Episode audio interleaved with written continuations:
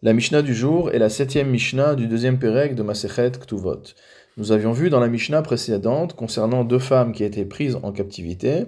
que si l'une témoigne concernant l'autre qu'elle n'a pas été euh, abusée par ses ravisseurs, qu'elle est restée pure, alors ce témoignage est digne de foi, bien qu'il s'agisse du témoignage d'une femme et bien qu'il s'agisse du témoignage d'une seule personne. Alors que normalement, dans la Torah, les témoignages doivent être le fait de deux hommes adultes nous allons voir un din similaire concernant les hommes. De même pour ce qui est de deux hommes, Zeomer Kohen Ani, si le premier déclare je suis Kohen, Vezeomer Kohen Ani, et que le deuxième déclare également je suis Kohen, Enan Nehemanim. On ne donne pas foi à leurs paroles, c'est-à-dire qu'on ne pourra pas leur donner à manger de la terouma sur la seule base que chacun d'entre eux prétend être Kohen.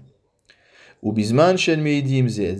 Par contre, si chacun témoigne que l'autre est Kohen, hare elu neemanin. Dans ce cas-là, les deux seront dignes de foi et on pourra leur donner à manger de la terouma.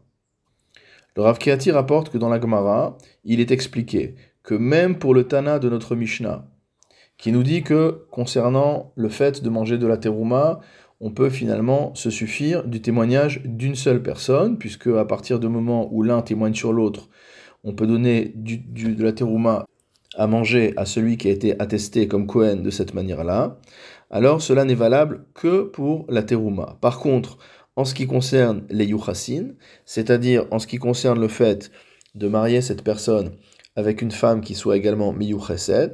dans ce cas-là, un seul témoin ne suffit pas pour établir que cette personne est en présomption de Cohen. Il faudra véritablement avoir un témoignage de deux personnes, mais pour la terouma, les chachamim ont été mekilim et se sont suffis d'un seul témoignage, du témoignage d'une seule personne.